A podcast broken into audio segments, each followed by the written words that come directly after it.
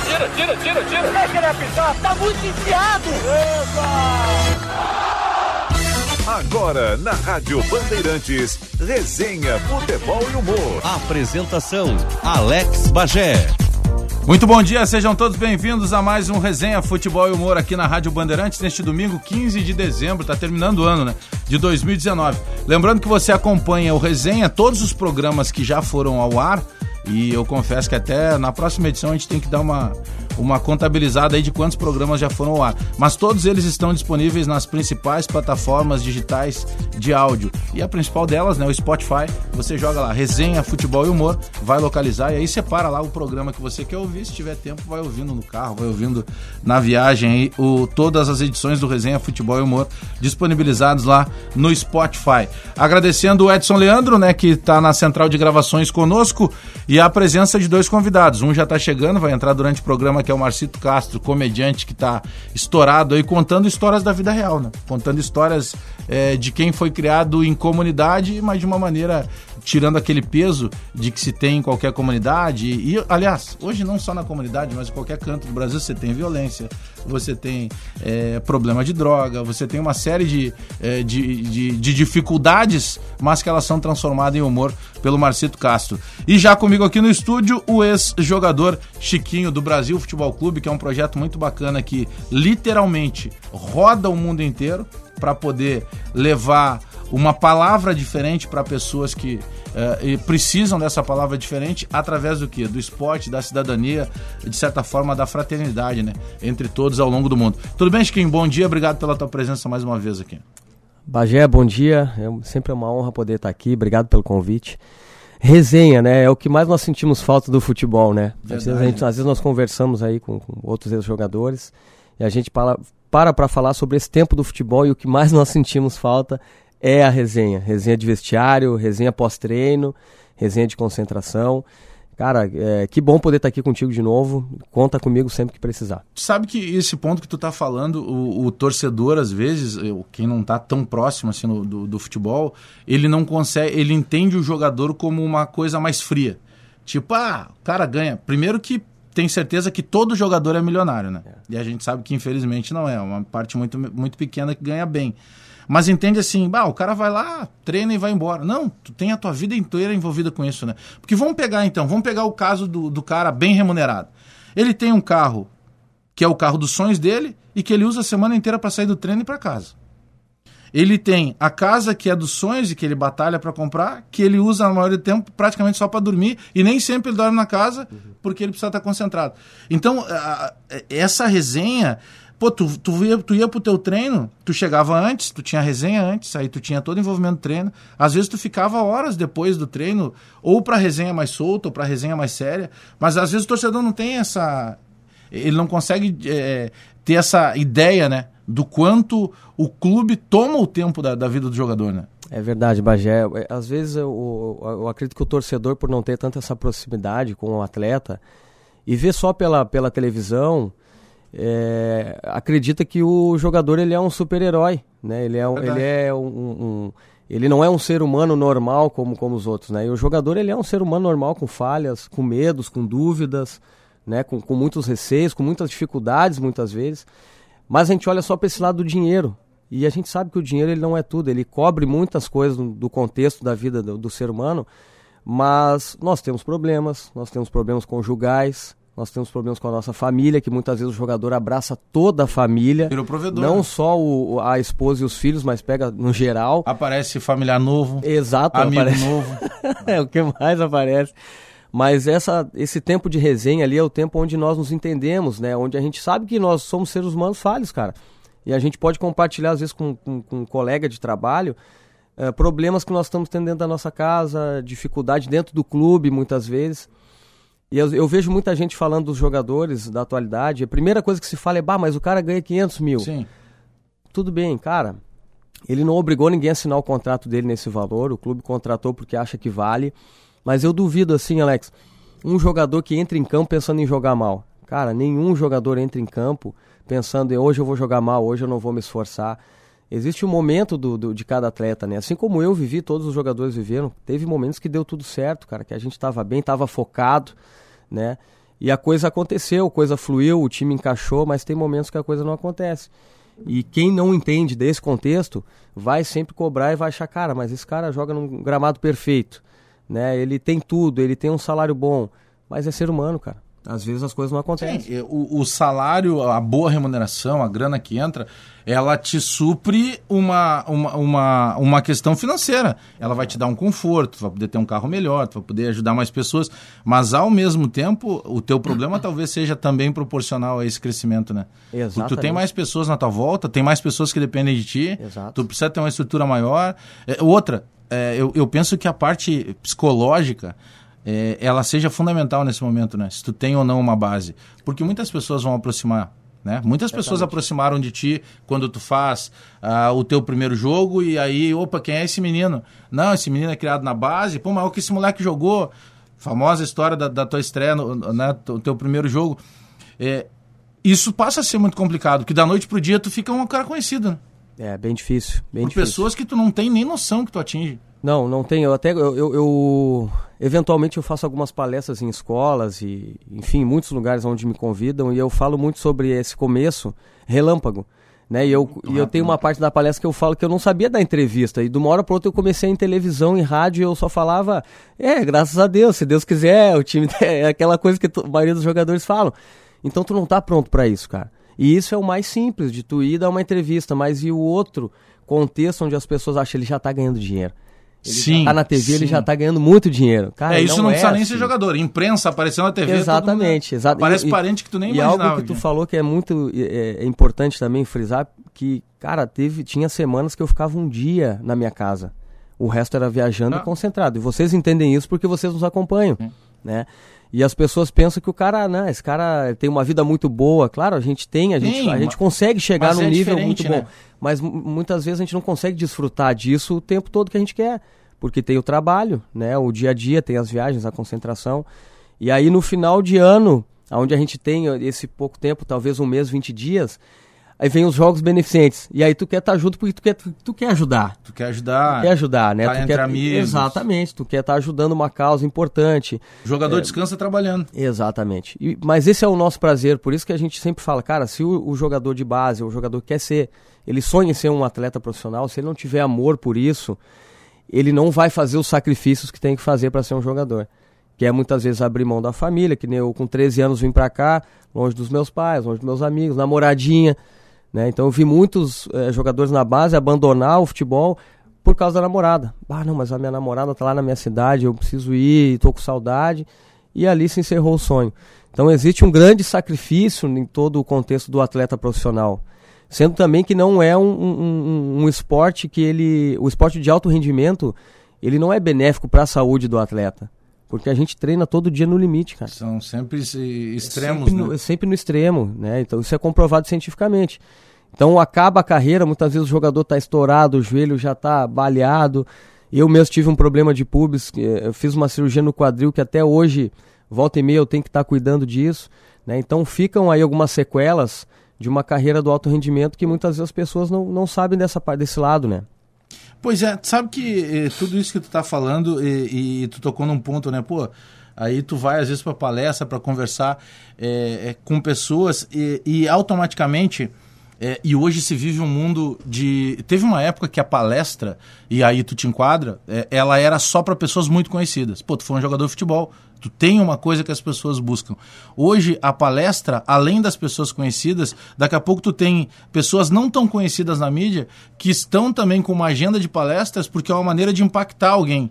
Tipo, ó, eu tô te contando uma história que eu vivi. E automaticamente isso vai te valer de alguma coisa, né? Eh, Tu pega, por exemplo, eh, quantos meninos eh, que daqui a pouco estão te ouvindo e, pô, peraí, cara, não tinha parado para pensar nisso aí. Realmente, imagina, o cara já consagrado, mas aí ele tem uma carga de treino, que ele vai em casa, às vezes nem vai em casa para almoçar e volta. Daqui a pouco ele vai ter, eh, vamos pegar, domingo vai jogar em Fortaleza. Pô, vai sair daqui na sexta-feira. Aí jo- vai jogar em Fortaleza e aí tu tem um jogo na quarta em Pernambuco. Tu já não vai voltar para Porto Alegre, tu vai sair de Fortaleza para Recife, digamos assim. Ou seja, às vezes tu passa 10 dias longe da tua casa. Sim, sim. E tu sabe que tu tem 10 anos, é curto, então é. tu precisa trabalhar muito naquele período. É, aconteceram muitas vezes isso, né? E, e, na verdade os 10 anos eles podem ser até, até encurtados, né, Bagé? Talvez sim. por uma lesão. Eu tive um problema, problema raríssimo é um com 19 exemplo, né? anos que quase eu nem comecei minha carreira. Aí que tá. Não, não era não só a tua carreira, tu estava começando tua vida. Exatamente, exatamente. E a questão que tu falou de, de experiências de vida, isso é muito importante. Eu sempre falo para as pessoas compartilhem suas experiências de vida, porque pode ajudar alguém, né? Uma coisa que me chamou muito a atenção, eu, eu, eu amo ler a, a, Bíblia, eu sou cristão e, e, tive uma grande mudança de vida desde 2012 para cá, e uma palavra. Tu já, que... era, tu já era uma pessoa ligada fortemente à religião ou isso acontece também eu, no processo não, da tua, não, eu do já, teu problema de saúde? Não, não, não foi. Eu, eu, eu, eu sempre gostei, eu tive um contato no, no, início da minha vida, assim, do meu entendimento. Com a minha avó frequentava a igreja, meus pais frequentavam. Buscavam algum tipo de espiritualidade, né? E eu sempre achei isso importante, mas eu tomei um rumo na minha vida assim completamente diferente e falei, cara, eu quero viver do meu jeito eu já ganho o meu dinheiro, eu sustento a minha família, então eu vou fazer o que eu quero fazer e eu acho que é por aqui. Isso com que idade? Com 18, 19 anos. É, quando eu comecei mesmo a jogar no profissional e ter meu sustento. Falei, tá, agora eu vou fazer o que eu quero, cara. E eu comecei a aproveitar a vida de uma forma que naquele momento parecia legal, mas que com o tempo eu paguei um alto preço por isso. E aí eu comecei a entender que eu precisava de algo mais profundo. Falei, cara, não tá dando certo. Meu casamento já tá indo pro final, com seis anos. Minha carreira, eu jogava só por dinheiro. Eu cheguei ao ponto onde eu me tornei um jogador mercenário e isso aí não tinha mais prazer em jogar.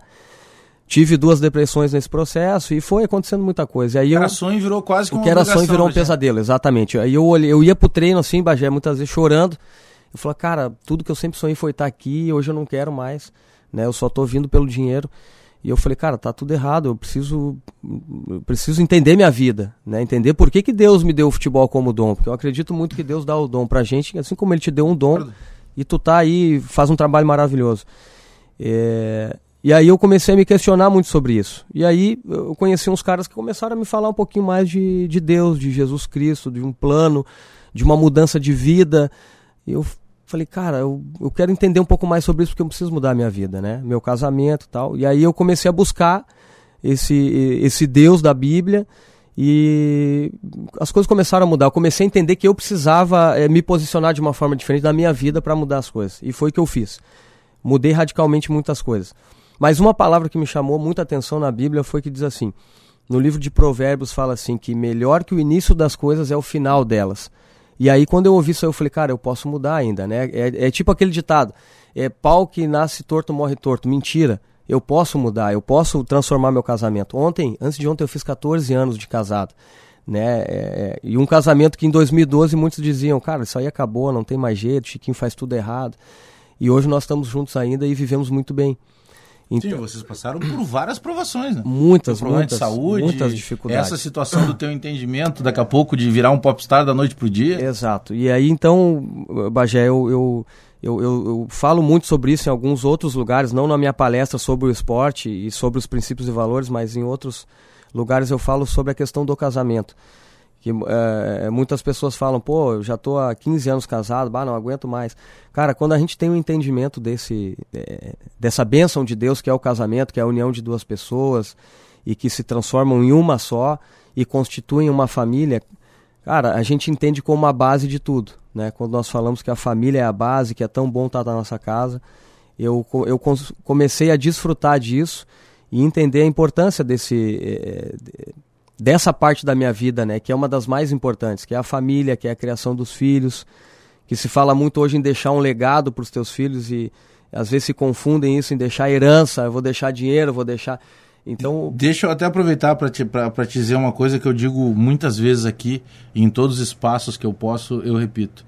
O meu pai tinha uma frase que era a seguinte: o grande legado do homem não é o dinheiro que ele consegue acumular ao longo da vida, mas a quantidade de pessoas que ele consegue atingir com aquilo que ele se propôs a fazer. Isso vale para qualquer profissão. Exatamente. Meu pai era servente obra. Exatamente, exatamente. Eu, eu, é, eu, eu vejo assim é, é uma supervalorização sobre os jogadores. E eu vi um, um, um, Acho que o ano passado eu escutei uma, uma entrevista do Iniesta e ele falando que as pessoas falavam que eles eram heróis, os jogadores do Barcelona. Ele falou, cara, o herói é aquele cara que acorda às 5 horas da manhã, sustenta ah. três filhos, chega às 7 horas em casa e ainda tem tempo Ganha pra... pouco. Exato, esses são os verdadeiros heróis.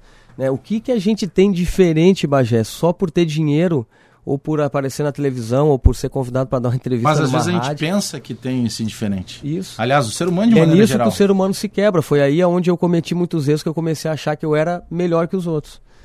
E aí eu me atrapalhei todinho. Resenha Futebol Humor hoje recebendo o Chiquinho, ex-jogador do Internacional, de outros tantos clubes, né? Passou pelo Palmeiras, por outros clubes, mas hoje é um cara que encabeça um projeto chamado Brasil Futebol Clube, que roda o mundo levando é, troca de experiências, levando uma palavra de conforto. Acho que se trabalha, pelo menos a minha leitura do teu projeto é essa. É, uma- é um projeto que busca auxiliar não necessariamente apenas com o bem material, mas principalmente com experiências, com troca de, de experiências de vida e literalmente vocês rodam o mundo, né? Porque vocês passaram praticamente pelos quatro cantos do planeta. E o Marcito Castro, que já está conosco aqui, tudo bem, Marcito? Bom Opa, dia. bom dia, bom dia, bom dia, Chiquinho, bom dia, Professor de história, tu sabe que muita gente, a gente, eu conheci o Marquito, o, Mar, o Marcito há, há pouco tempo, a gente deve se conhecer que é lá um ano mais ou menos, mas parece que a gente se conhece há mais tempo. O Marcito é um professor de história, então ele é um cara que é, hoje a gente bate tanto na tecla, né, que o professor ele poderia ganhar, seguramente mereceria ganhar um salário de um jogador top, porque tu forma a vida.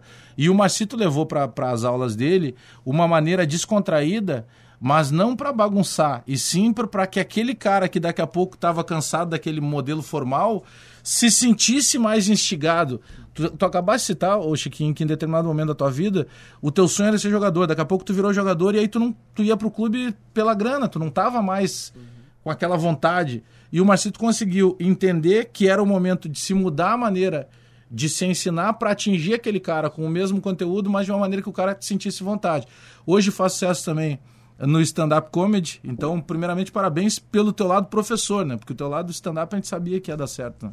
Ó, muito obrigado. Legal esse Bagé, legal tu falar isso, porque geralmente o pessoal foca muito nessa coisa do humor, né, e tal, mas a base é estar na sala de aula, né.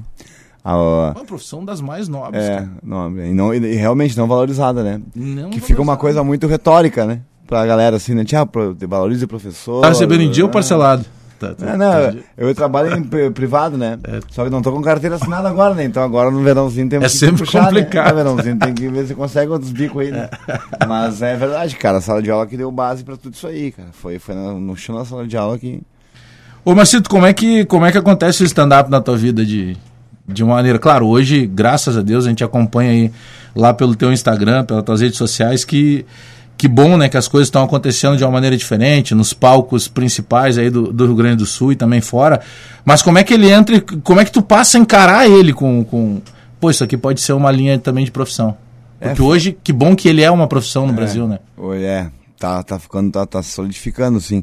Foi, foi, foi, foi meio que no, foi um- no flow, assim. Eu, eu tava trabalhando, tava dando aula e aí eu sempre os alunos falavam, "Ô, você tem que fazer stand-up, tem que fazer stand-up. Porque do jeito que eu dava aula, realmente, né? Eu sempre procurava dar aula com humor, assim, adaptar conteúdo de um, um histórico, assim, que era meio pesado pra uma realidade da galera, entendeu? Daí acaba ficando legal, a galera gostava. Até que um dia eu falei, bah, quer saber? E foi muito engraçado que foi o ano que eu pensei em focar, assim, não, eu não vou ser, esse ano eu não vou ser engraçado, eu vou ser professor sério, eu vou só dar aula, não vou. E foi o ano que não deu certo, tentar focar nisso aí. Ah, vou fazer, aí tentei fazer um. Aí eu vou fazer um stand-up. Aí foi Vida de Sor, nunca esqueço, Vida de Sor. Tinha, tinha uns, quase uma hora de texto lá, eu escrevi, aí levei, fui pro, ah, consegui um bar na Cidade Baixa lá pra, pra, pra fazer. E aí convidei a galera, divulguei pra galera, meus alunos, a maioria, né? A maioria. E foi legal, cara. E aí eu pensei, pá, e deu, pegou aquela coisa, né? Aquele bichinho mordeu assim, bah, isso aí é tri. E aí fui marcando outro, fui marcando outro, quando vê foi indo, cara. E foi indo. E hoje eu tenho, eh, tenho uma visibilidade um pouco maior por causa da, da, da página, da ideia do projeto do lado do, do- dos vídeos, né? Da vila e tal. Isso também estourou mais ainda, né? Isso acabou aumentando, né? Aquele projetinho que eu falo da vila dos anos 90, anos 80, como é que era antigamente. E que é a realidade, né? Não É, tem nada inventado de ali. identificação, e eu moro realmente, entendeu? Não é nada falso assim, né? Tu é Zona Norte, né? Sarandi. Sarandi, Sarandi raiz, né? Aquele de, de entrar no Guatemi pela Renner, né? Dá como é que é, né? Chamasse o Brasil de faixa. Dá como é que é, né? Então eu tô. é, então, e a galera se identifica, meu. Mas é que tá. negócios, Eu, eu vejo lá no teu Instagram que muita gente acaba, né? Os caras mesmo vão lá, fazem um vídeo e tal. Pô, olha só, Marcito. Pô, isso aqui é o que tu fala lá e tal. Isso é bacana, né? Porque tu tem um retorno diretamente de vida real. O cara deve te encontrar na rua, diz, pô, olha isso aqui e tal.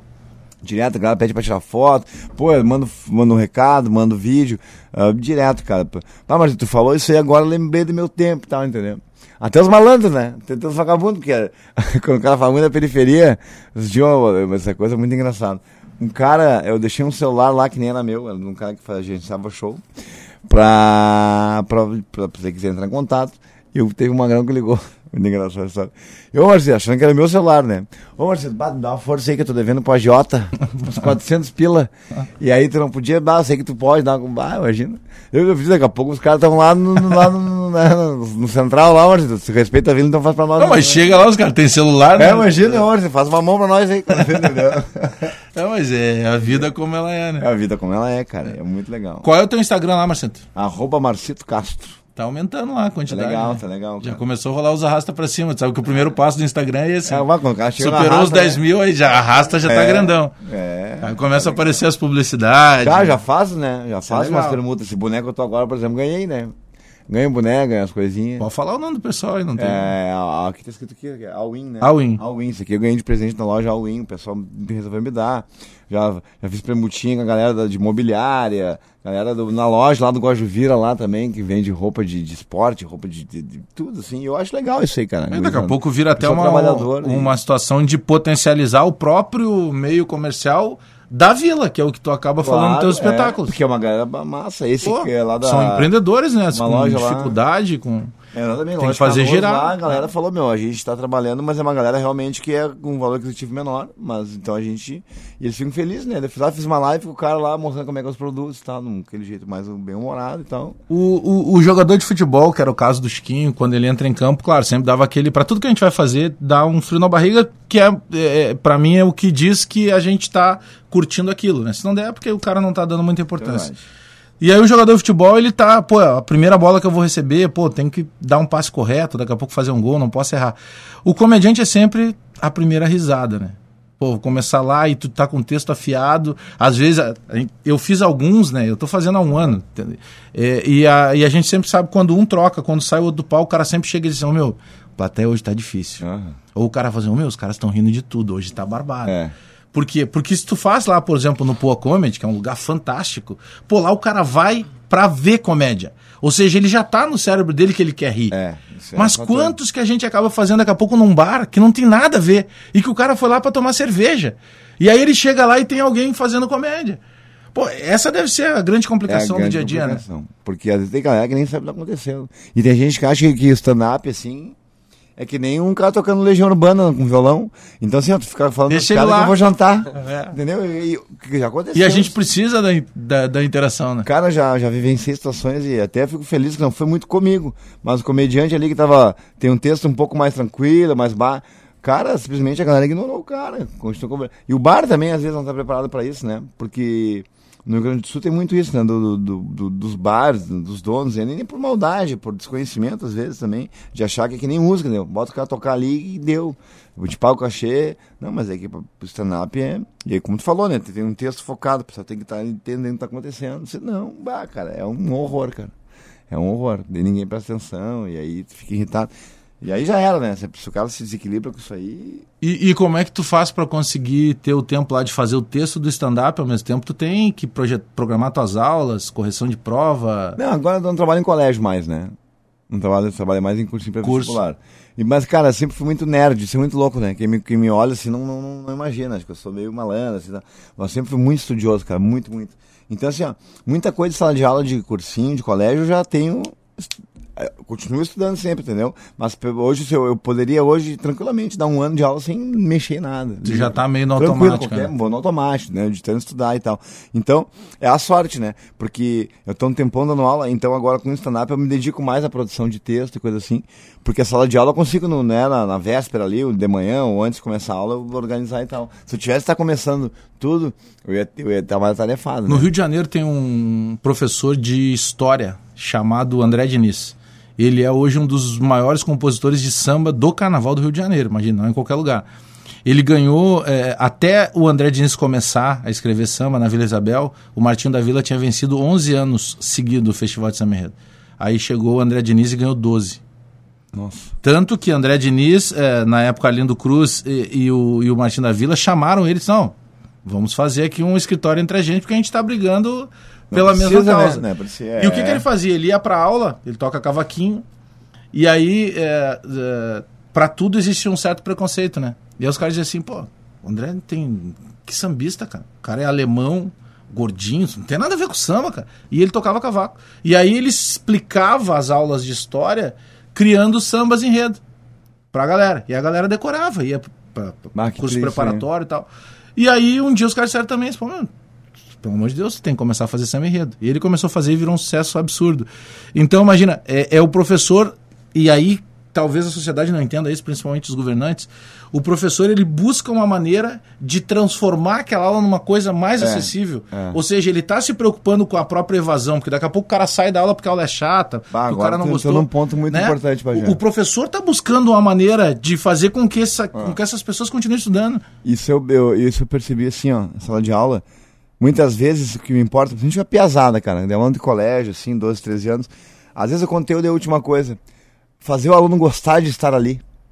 Sabe? Ah, não gosto de história, senhor, mas a tua aula é muito legal. Fazer o aluno gostar de estar. Porque hoje em dia o modelo solar já é um modelo fracassado, né? Aquele modelo quadricular, aquele modelo fechado de, sabe, o professor sabe, o aluno não sabe, aquela coisa já tá, isso me irrita um pouco. E só fazer o aluno gostar de estar ali, cara, isso aí é uma coisa. bah. E é realmente, cara, faz- fazer o conteúdo sendo de uma forma. Tu encontrou resistência daqui a pouco por um, um diretor, ou daqui a pouco até algum aluno que, pô, peraí, professor. Teve alguns, mas muito pouco. Ma- Mais é de professor rançoso, aqueles professores que vão só pra vender Avon, o, né? o conservador. É, professor que vão vender Avon, professor que estão lá só 70 anos. E aí acho que a culpa é sempre do aluno, né? Ah, mas eu dava aula aqui há 20 anos, antigamente não era assim. Sim, né, cara? As coisas mudam, né? Então tem professor que é meio fechado. Ele- é, Eles, me me bronqueavam. Teve épocas na minha vida que eu preferia não ficar na sala dos professores, cara. Pra ter uma noção no recreio, assim, porque parecia que o aluno, o colégio é uma maravilha para professores se não tivesse aluno, né? Eles odiavam os alunos, eles não gostavam de estar em aula, entendeu? Tipo, e aí, obviamente, que o aluno vai responder de uma forma Sim, Tu é. entra na, tu entra na aula Torno, né? odiando, imagina, é, é um aula de mão dupla, né? Marcito Castro conosco aqui e Chiquinho, ex-jogador de futebol. Chiquinho, isso tudo que a gente está falando aqui pro stand-up vale pro dia a dia, né? De maneira que. Porque a gente precisa estar se adaptando o tempo inteiro, né? Daqui a pouco na tua palestra lá, tu vai ver coisas que naturalmente tu vai afinando para umas próximas, né? Com certeza, Bagé. Bah, tudo que eu ouvi aqui do Marcito aqui, eu fico pensando, o nosso trabalho ele é totalmente voltado para alegria no futebol, É. para uma forma de ensinar diferente. A gente fez um estudo aí bem aprofundado sobre crianças que não querem ma- mais praticar o esporte por excesso de cobrança precoce. Então, o guri com 9 anos, o treinador cobra, cobra até que chega com 12, cara, não quero mais jogar bola. Claro, Porque eu venho pra cá e eu a saio daqui dele, triste, né? eu saio estressado, o professor só me cobra. E, e aí a gente estudando, a gente conseguiu entender que até os 9 anos, cara, a criança ela é egocêntrica, ela tem um sentimento muito forte de egocêntrica. Então o que acontece? Marcito, o guri vai chegar na frente do gol, ele pode ter um do lado pra tocar, ele vai chutar no gol, cara. chutar, porque né? isso aí é dele, é da natureza, na, na- na natureza dele, ele ainda não chegou a- nessa maturidade de olhar pro lado e falei, o meu, meu colega tá melhor colocado, vou tocar pra ele. E aí eu vejo, depois que eu estudei isso, eu comecei a analisar treinadores de várias escolas de futebol. Cara, os guris chegam na frente, claro, vão chutar no gol com 9 anos. O treinador enlouquece do lado de fora, cara. Falo, cara, o que que esses caras estão fazendo? Por que, que eu tô falando do treinador? Assim como o professor, o treinador é a referência para os Claro. alunos da escola. Então, quer dizer, se o aluno não gosta de estar na escola, que foi o que o Marcito falou, cara, ele não, ele vai aprender. Como tu falou, o conteúdo é a última coisa, cara. Ele vai aprender, porque eles são inteligentes. Com né? certeza. Mas isso depende da forma, é que nem a parte tática no futebol. Bagé, os guris vão aprender com 12, 13 anos o futebol, a tática, mas eles querem implementar com 9. Mas na cabeça dos guris com 9 anos, É cara, eles estão vendo um monte de risco ali, não estão nem entendendo nada. É, Até aquele momento, o que, que é pra eles? Cara, eles só entendem o quê? Ataque e defesa. Eu tenho que fazer gol lá e eu tenho que defender minha goleira. E ponto. tem, tem, tem um menino no, no Grêmio chamado Manu. Agora acho que ele tá com 13 anos. Teve no Barcelona. Aí ele foi pro Barcelona. E aí a gente foi entrevistar o pai dele. Não, eu tenho proposta do São Paulo, do Flamengo, do Palmeiras, não sei o que, não sei o que, não sei o que. Não, porque eh, sabe como é que é pai de atleta? Peraí, cara, que atleta? Ele tem 10 anos, cara. Ele é uma criança, a gente não sabe se ele vai virar jogador, pô. É, é. Né? Porque nem todo mundo. O filtro é muito, é muito estreito, né? Nem todo mundo que aparece bem na base vira um jogador lá. Mas tu imagina pra cabeça do, do menino que ele já é chamado de atleta com 10 anos, cara. E aí tem, tem uma referência muito louca isso, né, no futebol, principalmente, que eu também vivi, também, todo mundo quis ser, né, jogador de futebol, né, que o bola, Neymar Marcelo? da vida e tudo, não, é, pouco quanto isso aí, né. que todo mundo vai ganhar tri bem, né? Tu é jogador. E eu tava, Sim. eu tava lendo agora sobre o Chiquinho ali, agora uma, tu, tu deu uma entrevista ali rapidinho, acho que pro, pro agora não pro pra Gaúcho, não sei pra onde é que foi, que tu falou um pouco, né, do teve uma dificuldade na tua vida e tal, né, de tipo de, de, de realmente de saúde, né? Aí tu viu o que que é importante na vida. E é legal trabalhar com a gurizada pra gurizada ter referência, porque ah, essa, não só a cobrança, mas também, por exemplo, de um dia pro outro tu vira uma estrela, todo mundo tá te elogiando e, muitas vezes tu não tem um psicológico formado pra entender que de repente mundo te bajulando, sabe? Tu, que tu tem que ver que tu é uma pessoa social, que tu tem que respeitar e valorizar os- as pessoas que viviam contigo, e daqui a pouco tu acha que tu é mais que os outros, né? E de repente tu perde tudo de novo. É. Como é que lida o psicológico de uma gurizada assim, né? É, foi, foi nós estávamos conversando sobre isso, né? No ser início. e complicadíssimo, é- cara. Imagina é- o Barcelona com 13 anos. Sim, tu imagina, tu, Tu, tu acha vai que tem melhor dos outros, daqui a pouco tu te convence que realmente é um ser humano diferente. né? Mas quem é que vai te convencer ao contrário? Pois é, todo mundo te dá, Então muda a tua vida, a tua questão de tem cultura. acesso a tudo que tu quer. tem acesso, tu vai pra um dos principais clubes do mundo, pra uma capital do mundo. Mudou, cara. Os caras, opa, chegou ali. Porque o futebol ele vende essa, essa situação. Se a gente pegar a quantidade de praticantes no futebol no Brasil, é, outro dia eu ainda vi esse número, ele não chega a 2%. É 1, vírgula alguma coisa por cento de jogadores que ganham mais de 2 mil reais. É, é, é dois, menos de 2%. Menos de É. 2% que ganham mais de 2 mil reais, que são muitos praticantes. É que a gente pega assim, por exemplo, quando vai para o interior do estado, eu, eu lembro muito do que falou o, o, o Clayton numa entrevista aqui. O Clayton sai do Inter em 2010, contrataram na época um, um jogador chamado Carlinhos, que vinha acho que da, da Portuguesa. E o Clayton, pô, não vou jogar mais, o cara tá vindo para ser titular. Aí o Clayton vai na diretoria, pô, cara, pô, produção, o time libera. O Vitória quer me levar para lá, pô, preciso jogar, aqui eu não vou jogar. Prestaram o Clayton pro Vitória. Primeiro treino no Vitória. Isso, Vitória, clube na época de Série A. Primeiro treino no Vitória, o Cleiton terminou o treino, largou a chuteira dele lá no canto, tomou banho e foi embora. No outro dia ele chegou, a chuteira estava no mesmo lugar, suja do mesmo jeito. Aí ele disse assim, ô meu, e ninguém. Não, ô Cleiton, aqui é diferente. Porque no Inter, tu largava ali a tua chuteira, vinha lá o seu gentil, limpava, engraxava, deixava tudo bonitinho. Tu chegava no outro dia do treino, tá o teu material de treino. Ah, tu vai botar a atadura, tem alguém que vem botar a atadura. Lá não, cara. Aí ele já começa a impactar. O Tinga fala muito disso. O jogador terminou a carreira ali, daqui a pouco tu. O cara não sabe tirar uma passagem. Por quê? verdade. Porque tinha alguém que tirava a passagem pra ele. Mas aí nós estamos falando dos caras num clube de ponta. Num clube menor, já muda o estacionamento. Tu chegou no estacionamento, já tem cara que não tem carro, tem um cara que vem de bicicleta porque mora próximo. É diferente, e a gente tá falando no mesmo esporte. É verdade. Eu, eu vivi uma experiência assim no River Plate do Uruguai e, e foi um choque grande assim. Cheguei no primeiro treino assim, tinha um, um balaião assim com um monte de roupa, sabe? E aí era, tu chegava e pegava. Primeiro dia eu cheguei meio pro final, meio perto de começar o treino, acostumado aqui sempre chegar em cima da hora, né? Ah, peguei as meias tudo desbeiçadas, eram as últimas meias que tinha, eu fui pegando Não é como é que personali- não é funcionava o esquema ali. assim, né? Pô, quem chegar primeiro pega as melhores meias, pega o melhor calção, a melhor camiseta. E realmente tu sente, cara, tu sente essa diferença, porque aqui a gente tem uma cultura de. Não, Tem tá aqui toda a tua uma caixinha, estrutura. tá tudo certinho, tá a tua toalha. Lá não, cada um trazia a sua toalha, mudou tudo. Sabe? É um grande choque isso aí. E a Mas primeira vez. tem caminho Então, diferente quando botam um uniforme aqui, né? pega a bola, estica, né, já dobra a mão. E parece que são os Mas goleiros, é eles têm uma coisa cara. de É referência. que se cria essa coisa que o futebol é, é uma coisa não. maravilhosa. Outra- Para alguns, sim, mas não para todos. Outra situação, Alex, eu vivi, cara, primeira vez que eu fiquei com o salário atrasado, nunca tinha acontecido no Inter aqui, nunca tinha pego isso. Foi pro Fortaleza, três meses sem receber. Falei, cara, que absurdo, os caras falaram, Chiquinho, isso é normal, cara. Time desse porte aqui, claro, hoje o, Fortaleza tá num outro patamar, Sim. mas quando eu tive lá era a Série B do brasileiro, e bem bagunçado. Isso é normal, cara, dois, três meses já vai te acostumando. Eu falei, meu Deus, o que que é isso, cara? Então é uma Ah, outra realidade, eu não tava aqui em Série A, Sim, aqui todo Sul-Americana, Libertadores. tal batia na conta. Nem três precisava- meses, cara. Nem precisava perguntar lá nos outros clubes tem o meu, quando é que vai sair o pagamento? É, mas são todas adaptações. São todas adaptações que a gente vai passando ao longo da vida, né?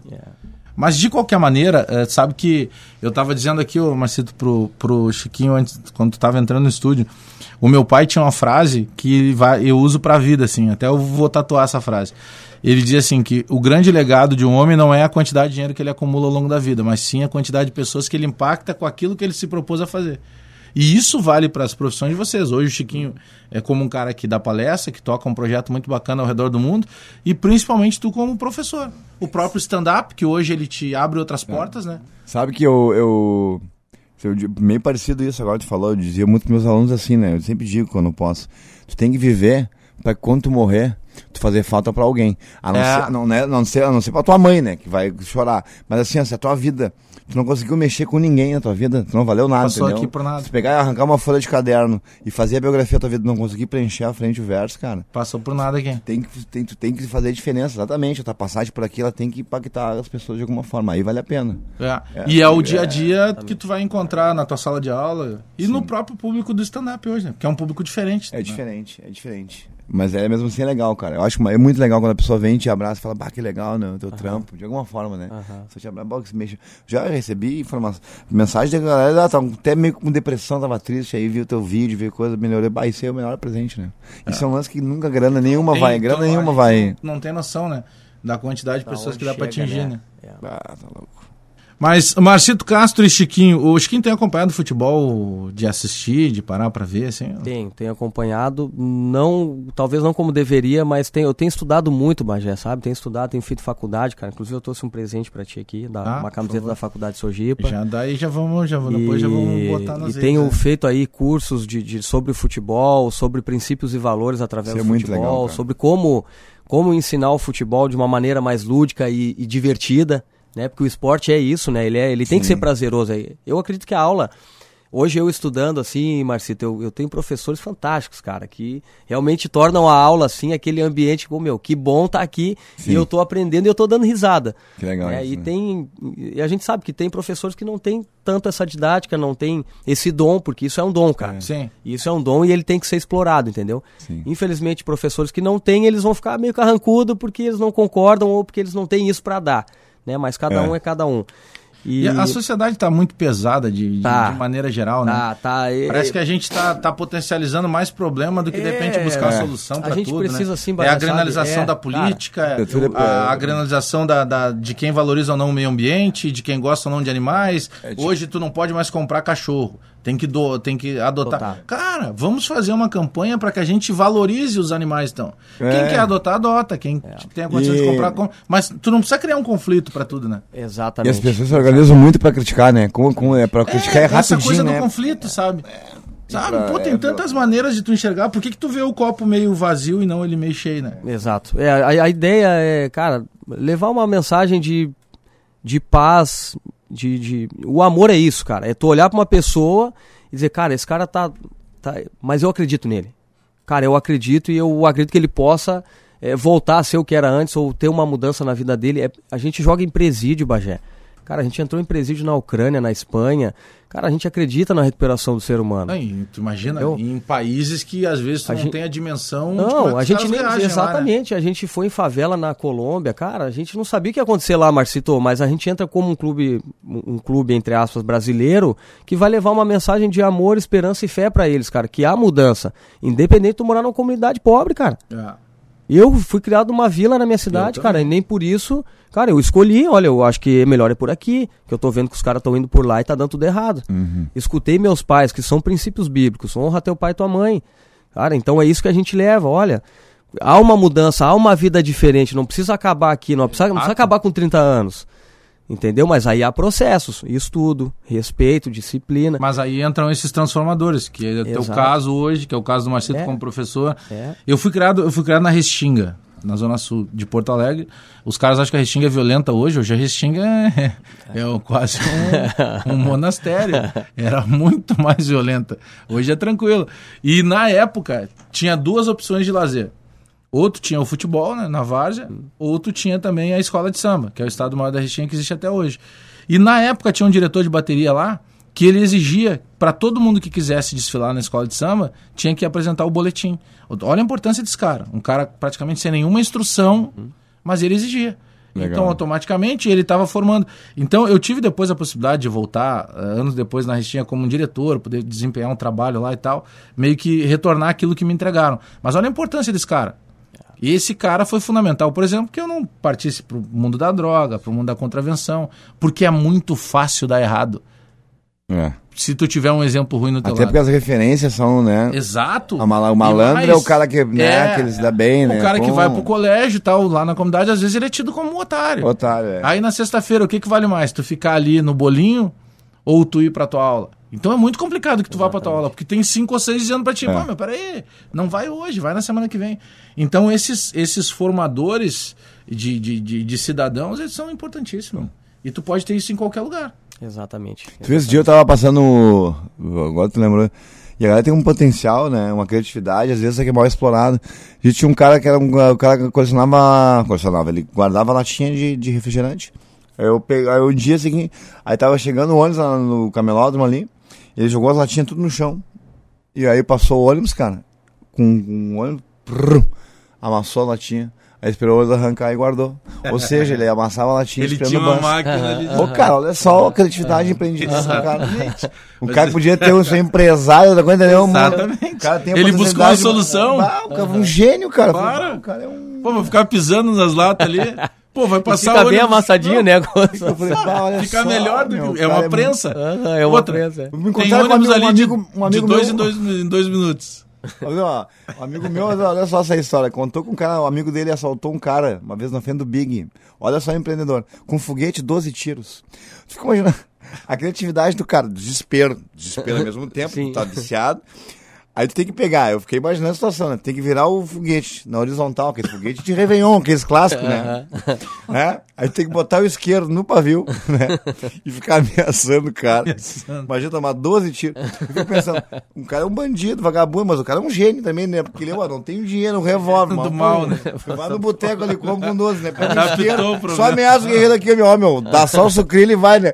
Imagina, isso aí é genialidade. É mal aproveitada, né? Exato. Falta o cara... Exato. Não, mas o cara das latinhas aí foi muito inteligente. Mas é verdade. Imagina ele tem ônibus ali o dia inteiro, de dois em dois minutos. Ah, não, jogou tudo no chão, falei, que cara louco, jogou né? no chão, daqui a pouco ficou só. Senão o cigarrinho ficou esperou, mas até os horários, né? Aí o ônibus passou ali, pum, só recolheu meu pai, cara. Não, querida. Tu levou isso aí pro palco? Ah, ainda não, mas. mas, eh, isso Essa eu- é boa. Isso eu também ouvi outro falando, mas é verdade também. E também gurizada hoje em dia nem fala mais nada, né? Até pra te pedir um negócio. Vem com um papelzinho, te entrega e largo, né? Tô precisando de um negócio, minha mãe tá É, morta, você é, recolhe. é, Pá, até a voz é, tão guardando, é, né? né? Então, tá. Chega uma plaquinha assim já, né? É Fica mais rápido. Ah, então, então. Bastante gente vê, né? É, esse dia eu me assustei, porque largaram no retrovisor do carro ali, e aí é uma balinha, Uma balinha. e já tem um... Já tem o dizer ali, já né? tem um dizer. Inclusive alguns no, no campo da comédia. O cara assim, bah, ajuda eu, eu sair da casa da minha sogra, não sei o que, compra bala. Aí, Os ó. caras são muito espertos. É isso, cara. é inteligente. eu- Mas geralmente, no- se tu pegar o, o comércio informal, lá, os camelôs, os caras lançam tendências. O, o- imagina, geniais, o. Grêmio tem uma camisa que foi lançada em homenagem às mulheres e, e foi lançada também pela luta contra o câncer, né? Combate ao câncer do Outubro Rosa. Essa camisa, a rosa oficial, ela, ela surgiu depois da rosa do camelô. Começaram a surgir as camisas rosas na arena e um dia a gente foi ver, não, na loja oficial do Grêmio não tem. Algum cara do comércio informal se ligou só, se eu fizer uma camisa é, do Grêmio toda rosa, vai vender. E começou a vender. Aí o que que fez a oficial do Grêmio? Foi lá e, e oficializou. Não, tu vai no, tu entra no, vai no centro aí, tu vê os caras pra vender, cara. Ah, porque a vida deles, né, meu? Eles têm que ganhar alguma coisa. Eles são super criativos, cara. O, tu quer ver ó, o- os cavalinhos lá da- da- do Campeonato Brasileiro? Eles não têm uma marca oficial. Eles foram feitos todos eh, diretamente pelo mercado informal, pelo camelô. Ele não tem patente. É mesmo? Os caras fizeram os cavalinhos e começaram a vender na rua. Se tu procurar em qualquer loja, tu não encontra. Tu só compra os cavalinhos na rua. Ou seja, os caras tiveram um lance. Claro, os caras são geniais. O que, que tem mais feito sucesso no teu texto hoje, quando tu começa a contar essas histórias que são reais? Porque, Marcito, nós fomos criados em comunidade. Sim. A gente sabe como é que é. É. Mas tem gente que não sabe. É. O cara que foi criado num outro patamar, É. ele vai achar daqui a pouco que é ficção. É. E o que mais tem, o que mais tem é que é, é é muito relativo, a internet é uma coisa, tu nunca sabe o que viraliza, né? As empresas de publicidade tentam pegar nicho assim e tal, de ver o que vai dar certo, mas internet é meio louco porque uma hora para outra uma coisa pode. Mas geralmente é texto ah, que eu falo do, do, do- Uma galera gosta muito de coisa de colégio, assim, cara, das antigas. Tem um, tem, um, tem um vídeo que eu fiz que eu falei que eu apanhei do Guido da oitava série, né? Que eu tava na sexta. Mas aí tava sério do meu tempo, o cara tinha bigode e fazia Senai de tarde, né? O cara, o cara faltava aula porque Tava tinha que se alistar, 28 né? anos na quinta Ah, série. fumava com a mãe cigarro em casa, né? E aí eu disse que eu briguei com o cara, né? Tomei uma cobra, e a galera deu muito risada. Porque é justamente do colégio isso aí, né? Também eu falei muito do 15 anos na vila, como é que é as festinhas de 15 anos na vila, né? A galera adorou esse texto também. Criação de mãe na vila, como é que a mãe criava, como é que cria hoje, né? Como é que eram as referências. Mas qual é o era- diferencial da festinha de 15 anos? Não, não, é nem diferente, não é nem muito de idade, mas, por exemplo, tá? Coisa que, na minha opinião, tem em festa de 15 anos. Sempre tem, por exemplo, tá? Aquela tia solteira, né, que é da guria, que ela sempre tá namorando um cara, ela é meio solteirona, ela tá namorando um cara novo, um cara porque a família não gosta. Tipo, namorando um segurança formado São João. O cara não foi convidado porque o pai não deixou, o pai que pagou. Esse cara não gosta dele, a família não gosta, não vai entrar. Tá fora. Aí ela fica lá, né? Ou então é o seguinte, tu tá dançando daqui a pouco, é, é, é um, olha, é uma, uma- um... Pode, antigamente era o quê? Fazer amor de madrugada. Eu perguntava do Iwana Dance, o que, que é uma musiquinha hoje que é, que é gatilho pra festa, que até aquelas velhas que estão quase com AVC, que bota aquelas, aquelas coisinhas brilhantes, aquelas pulseirinhas que vão dançar junto, aquela, a música a versão de pagode, aquela do de jeito novo. Uma deusa, uma louca, uma Ah, feia. Meu, festa da vila, é, até os cachorros te coxando, até os cachorros estão dançando te coxando junto. Os cachorros já é- têm a coreografia. Aqueles vagabundos que não foram convidados e vão, com as famílias que não se dão. Sempre também. penetra. né? Sim, pá, penetra até pra foto, né, cara? Aí tu vai em caixeirinha no Primo Alfaiate, lá lugar terno, que ninguém compra, né? Que esse terno que parece que o defunto era maior, né? Todo mundo de terno. Então É, isso aí é uma coisa, né, básica de da gurizada tomar muita cerveja, se bebedar, porque nunca tomou nada, aí é tudo de graça. Aí, ah, enfim, um monte de coisa que eu vou falando. E... Hoje tu tem feito show onde? No Poa tem alguma data fixa? No Poa tem o janeiro, acho só. É, fiz agora em. Fiz agora em. Mas tem uma, um dia determinado da semana? Não, é todo É mês aleatório. é, é. o todo mês é, é aleatório. E aí eu tenho feito. Tenho feito bastante. É, no Poa, uma vez por mês. Tenho feito no Boteco também. Tem uma agenda agora do Respeito Ah, à sim, Vila. Canoas. Né? É Canoas lá também. Tem. O que mais? Tem, fiz em gravata, fiz em Cachoeirinha. Ah, Quinta-feira agora fiz no. Fui MC lá, do Festival de Open Mic lá, Canoas também. Ah, sim. Ah, é aleatório, né? Porque todo mês tem alguma coisa ali, né? Toda semana tem, na verdade, né? Consigo, graças a Deus, hoje toda semana eu consigo fazer show aqui ali e tal. Enfim, tem bastante procura e tal. E no Pô é geralmente uma vez, duas por mês, assim, tal, que eu tenho feito lá. Tu acompanha futebol, Marcelo? Tô acompanhando menos agora, cara. Tô acompanhando menos, mas, mas pode perguntar aí. vamos ver se eu consigo. Não, não, nem ia perguntar, mas, o, mas o, tu é um torcedor fanático? Não, já fui mais.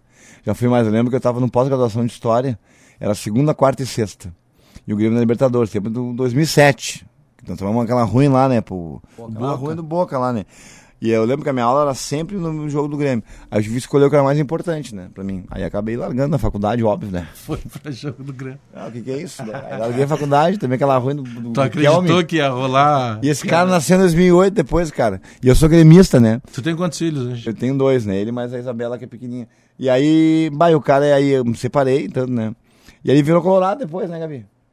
Ah, ele mudou, Saiu. mudou de time. Eu cheguei a falar com ele, se virar colorado, o pai morre, né? E ele foi lá e mudou. Na época chorou. Acho que ele mal, foi coisa. testar. Aí foi testar, não deu nada, né, Gabi? Viu que não dá nada, né? Ele viu que era não era verdade. O, mas sabe que em cima disso do, do acompanhar futebol, é porque o futebol, de maneira geral, ele, ele, ele acaba impactando todo mundo, né? Chiquinho, claro, viveu disso muito tempo, hoje ainda fala muito, ah, faz o teu dia a dia muito em, em cima do futebol ainda. Mas a galera tem essa curiosidade, né, de saber, principalmente no teu caso, Chiquinho, como é que era vestiário. Ah, o Chiquinho, aquela vez não teve bronca com fulano. Tem essa curiosidade, né, de tentar atualizar coisas do passado. né? Tem, sempre tem, né? Sempre o assunto acaba indo pra isso, né? Perguntando coisas que aconteceram, como era, como era tal treinador, como É, é, que como é que funciona a concentração. Ah, o jogador leva mulher pras concentração, umas coisas meio loucas. Eu ia assim, falar tá? agora. Tu, hoje Ó. tu, é- é o cara, Vitor falou, tu, tu tá na igreja, não sei se tá na igreja hoje, tudo. Tu é evangélico, sou não? cristão, sou Tá. cristão. Geralmente o meu pai é evangélico. Geralmente o cristão, antes de ser cristão, pá, né? né, já, eu pensei, mas o, É, Chiquinho, não, não, o Chiquinho não- tem um olhar que já na, na, na, na Não, não, antiga não, ele fazia os acererê, né? Não, eu tava falando era aqui mas eu tava falando, ele- antes nós tava falando, cara, eu, eu fiz, ah, tá louco. Melancia quente, Bah, ensinou tá pra fazer mal pra alguém, louco. né? Aham, Era, era. Imagina, É. Marcito. Não, eu, Marcito, e não, e não da esconda isso de E ninguém, é um cara, foco até porque- legal porque tu consegue te centrar, né? É, Senão tu não, fica e- muito. E, e hoje, assim, as pessoas pensam, ah, cara, cara, eu não sou perfeito, cara, tenho um monte de Ah, erro, cometo minhas É falhas, muito preconceito também com a galera da igreja de achar que o cristão Cara, é não um modelo. Não, é ser não humano, existe, cara. né, ser e humano, até cara. isso, Bagé, isso tem, tem afastado as pessoas, assim, de, de- verdadeiramente de Deus. Porque, cara, é- é, entrando um pouco, assim, né? A Bíblia diz que Jesus morreu pelos nossos pecados, certo?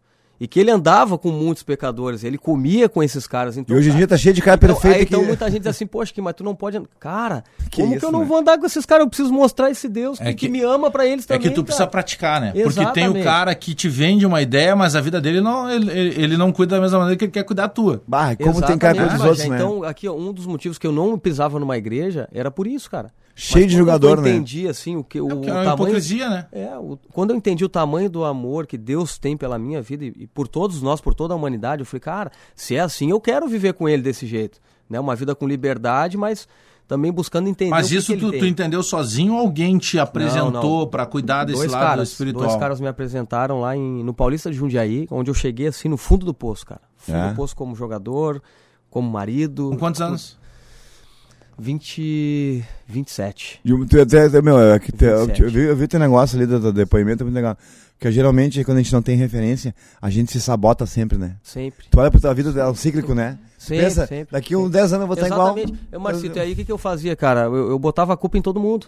Do- do- Exatamente. dos meus E fracassos. te vitimizava também, às vezes, né? Exatamente. E aí eu entendi, cara, eu preciso mudar. Então quando eu entendi isso aí, Bagé, eu, cara, tudo ficou mais claro assim. Eu falei, cara, eu preciso mudar em alguma A gente coisa. tava falando da pressão aqui, Marcito. Imagina, tá? Vamos pegar um número aleatório, tá? Eu vou pegar um caso específico do Anderson. Tá. O Anderson contando, pô, as coisas. Jogou no Grêmio, no é, Inter, o, tá? é, o Anderson. Anderson. Ele contando. Ele ganhava 850 reais. 850 reais de ajuda de custo. Da noite pro dia, é, tentam tirar ele do Grêmio. Levam ele até um fórum de Porto Alegre aqui de noite. Só, nós vamos assinar um documento aqui, só tem que convencer a tua mãe a assinar. E nós vamos te dar tanto. Aí tem a famosa história que ele diz assim: tá, mas e quanto é que fica pro Grêmio? Não, não, não, o Grêmio a gente resolve depois. Não, não, mas tem que ficar pro Grêmio, eu jogo no Grêmio. Aí diz, não, mãe, não assina nada. Aí eles ligam pro Mário Sérgio, falecido Mário Sérgio, que era diretor do Grêmio. O Mário Sérgio não sabia de nada, corre pra lá. Aí já tá o empresário dele, tá o Assis, que na época ia ser um dos caras que ia acabar levando ele e tal. O E- Assis, então, é, então o Assis já é, reincidente. mas então. enfim, é, não, é só. Mas aí o que acontece? E aí, mas é a questão do empresário, né? A questão comercial. E aí o Mário Sérgio disse, não, não, não. O Anderson, tu acredita em mim? Então a gente vai fazer assim, assim, não. O senhor fizer aí tá certo. O Mário Sérgio assina cheque dele mesmo, evita que o Anderson vá. Aí o Anderson, bom, agora tem que reformular o contrato, tem que botar uma multa nesse menino aí. E pra botar a multa, tu sabe, né? Acho que tem que aumentar o salário. Ele sai de 850 reais pra 40 mil reais. Olha a mudança. Aí ele chega no, no empresário e diz assim, só, o primeiro salário eu quero, eu quero que tu, eu quero sacar, eu quero isso em dinheiro. Eu disse, cara, mas 40 mil reais é muito dinheiro em espécie. Ele disse, não, mas eu quero, dá um jeito, saca aí, eu, eu quero o dinheiro todo, os 40 mil. Tá bom. Aí que vem uma caixa de dinheiro. Aí levam ele, eles moravam num, num local alugado, no Jardim Leopoldina. E ele chega e diz pra mãe dele, só mãe, esses 30 mil aqui, eu já falei com o seu fulano, nós vamos dar entrada no apartamento que ele tem ali. Então ele já sai do aluguel. Olha a mudança de vida, da noite pro dia. Tá aí esses 10 mil. Não, esses 10 mil aqui eu vou separar porque eu quero fazer umas festas com os meus amigos aí que sempre tiveram comigo. Aí ele pega aqueles 10 mil, separa 2 mil reais, deixa 8 mil pra churrasco, essas coisas. E eles juntavam todos os dias 25, 50 centavos para comprar bolachinha traquinas. Aí ele chama lá o, como a gente chama na gíria lá, o cabeça de lata deles. Só, meu, vai lá e compra isso aqui de bolacha traquinas. Dá dois mil reais pro cara. Quando ele chega no mercado, o cara diz, meu, nem tenho tanta bolacha traquina. Eles compraram, o cara deu caixas e caixas e esses caras com crédito de traquina. Então tu vê a inocência de um cara que ganhava 850 reais e da noite pro dia ele passa a ganhar 40 mil. E aí daqui a pouco eles, bah, eu quero comprar um carro. Só, mas tu não tem nem idade para dirigir. Aí ele foi lá e contratou um motorista. Então ele ia de carro. Com... Mas olha o que muda a cabeça do cara, meu. Então, para esses caras que estão lá começando, Pra eles terem. Não, ó, eu tenho. Eu preciso ser um atleta. Cara, nós estamos falando de um cara com. O Anderson, no caso, tinha 16. Aí o Chiquinho, 17, 18, ele, todo mundo já conhecia ele. Aí ele tava na capa do jornal, ele tava na matéria da TV, os caras da rádio falavam o dia inteiro dele. Como é que tu segura essa cabeça, Marcelo? É difícil. Vai, vai, Tudo fica eu mais fácil pra ti. Bagé, tu é da imprensa, mas a imprensa. E a imprensa tem um lado também, perverso, claro. Né? De te. Meu, te bajular, te bajular e te, te sugar nesse sentido, né? Ou e depois detonar, se precisar também, É. né? De- É que é o de- momento, né? Não adianta. Eu vejo assim, depois eu comecei a entender um pouco. Eu tinha, eu tinha muita raiva, assim, Marci, da, da imprensa, cara. Uhum. Mas eu comecei a entender que, cara, a, a imprensa nada mais. Eu sei que tem alguns maldosos. Sim. Mas a maioria, cara, eles falam aquilo que eles estão vendo. Né? E tem que falar. Se tem que notícia, criticar um né? jogador, ele, é, é a crítica do esporte, é a imprensa. E quando o jogador tá bem, cara, põe lá em cima porque é notícia. É. Né? Então eu, eu comecei. Eu, eu comecei a entender isso aí. Falei, cara, se a imprensa tá falando mal de mim, cara, eu devo estar mal mesmo, cara. Não, os caras não estão mentindo, né? Aí tu começa a olhar um pouco mais, tu vê, não, preciso melhorar, preciso mudar. Mas é que é, um, é, um, é, é uma mudança muito grande da, da noite pro dia, né? Ah, é um choque, cara, é um choque. Eu não, eu não sabia nem dar é entrevista, eu tava falando pra ele. é tudo diferente, nada, cara. E aí começa a abrir o, o- Aí o cara bate lá, o cara que vende roupa, aí bate lá o cara que vende perfume, O cara que vende o carro. cara que vende joia, o cara que vende carro, o cara que vende casa. Quer dizer, Aí tu fica bonito, e aí tu acha que tu tá bonito. Isso que é o pior, Marcito. O pior é tu achar que tu tá bonito de verdade, cara. Isso aí que te quebra. É. O bom que pra mim tá começando a começar a crescer devagarinho, mas eu já tenho 37, É, né? aham. Porque se o cara é mais negro, se o cara é mais guri, eu já sei o que é o que não é. Eu sei quando mas o cara tá bajulando ou não, pode entendeu? ficar bonito. pouco também. É, mas eu sei que essa beleza não é tanto, né? Aquela coisa, tu não é mais juvenil, né, Marcito? tu não, vai sou- cair nessa, Bah, né? é. A habilidade é bom às vezes pro cara, Mas né? é complicado lidar com isso. Bah. De- Claro que são patamares diferentes, são, né, são proporções Ó, diferentes. sim, mas ela Mas tu tem que segurar a onda. meio, é, porque a vaidade pessoal é um estralo, né? A vaidade pessoal, eu só te elogiando. Que bom que não gosta de ser elogiado. Vamos pegar o inteiro, exemplo. cara. Quanto show de gente que tu só assistia, tu abre agora. Pois é. É. Daqui a pouco tu, né, se o cara não tiver a cabeça... Daqui a pouco tu ouve, já ouvi, ó meu, teu, teu show, foi, a tua abertura foi melhor do que o cara que fez o show. É, e aí tu passa a Pra acreditar. tu né? achar que tu sabe. Já dá aquela Ah, tu indo, tu né? indo, tu É. indo de diretão pra casa achando teu cara. Aqui, ó, vá, aperta, suando e vai, eu sou foda. Nem mesmo, olha né? mais o cobrador, Ah, eu sou né? bom, aham, bah, eu sou bom. Ah, tá louco. O Gabriel vem comigo passando por baixo da roleta. E aí eu sou o cara. E é legal que a gente olha de fora, você tá estourado, tá grandão, né? Não vem de dinheiro, não é assim. O cara dele é tristeza, o pai dele. Pai só entrevista e não vem nada, não falta nada, né? Ah, vai Não, entrevista. mas agora vai entrevista. começa a mudar, começa a mudar os presentes agora, né? Devagarinho, né? Aos aí, pouquinhos ela vai indo. Mas hoje que lá no, no Instagram localiza o projeto, o, o teu Instagram. Eu cheguei antes, eu pessoal? cheguei depois. É, o eu meu Instagram pessoal é o- Chiquinho 10 Oficial, né? Ali não tem muita. Tem alguma coisa sobre o projeto, mas mais é no, no arroba Brasil com Z Futebol Clube. Né? Ali tem, e no Brasil, no Facebook Brasil Futebol Clube também. Mas já só falando sobre a camiseta, esses autógrafos que Aham. tem aí, são todos de ex-atletas do Inter de várias gerações. Então tem aí do Cléo, tem, tem do Balalo, aqui, tem do Balalo. Pinga, tem do Irã, do Diogo Rincon, Ah, em conta. Ahn, Ayrton Caixão, então tem vários ex-atletas aí, né? A gente fez um jogo de encerramento é, nessa segunda-feira, então reunimos ali o pessoal do Master do Inter e aí eu pedi essa, essas assinaturas e Muito acabou obrigado. caindo o presente aí pra ti. Muito obrigado, vou guardar com muito carinho. Obrigado mesmo. Pô, tem tanta gente aqui, o Pinga foi um zagueiro. Tá com um projeto aí? Do- É. Tu Tem um Não, projeto tem, a gente social, tem como um é que é? projeto Como é que é o Instagram lá do projeto? é, Brasil com Z. Brasil com Z. Isso. Futebol Clube. Tá. É um projeto com. A gente tem uma equipe de futebol, né? Ele é um projeto onde a gente tenta levar amor, fé e esperança, né? Um projeto cristão. Aham. E a gente tem rodado aí mais de. Eu fui mais de 15 países, mas eles Pô, já. que legal. Quem começou o projeto já foi mais de 26. O último país que, que o Jefferson Franco, que é o presidente da nossa organização, teve foi na Coreia do Norte, que é um país dificílimo de entrar. Imagina. Bah, Aí a gente vê assim fechado. como a ferramenta do futebol, ela, ela consegue entrar em qualquer lugar, né? O futebol tem um lado muito democrático, né? O Exato. futebol tem um lado muito popular democrático nesse sentido, né? Exato. Então Ele a gente mexe. já foi aí em país, em- quase nos cinco continentes, já nos seis continentes. Fomos em cinco continentes já. É, levando esse esporte aí em orfanato, como eu falei, presídio, escolas, clubes de futebol. Então a gente vai, conta um pouco da nossa experiência, conta um pouco do que Deus fez na nossa vida, né, a mudança que teve.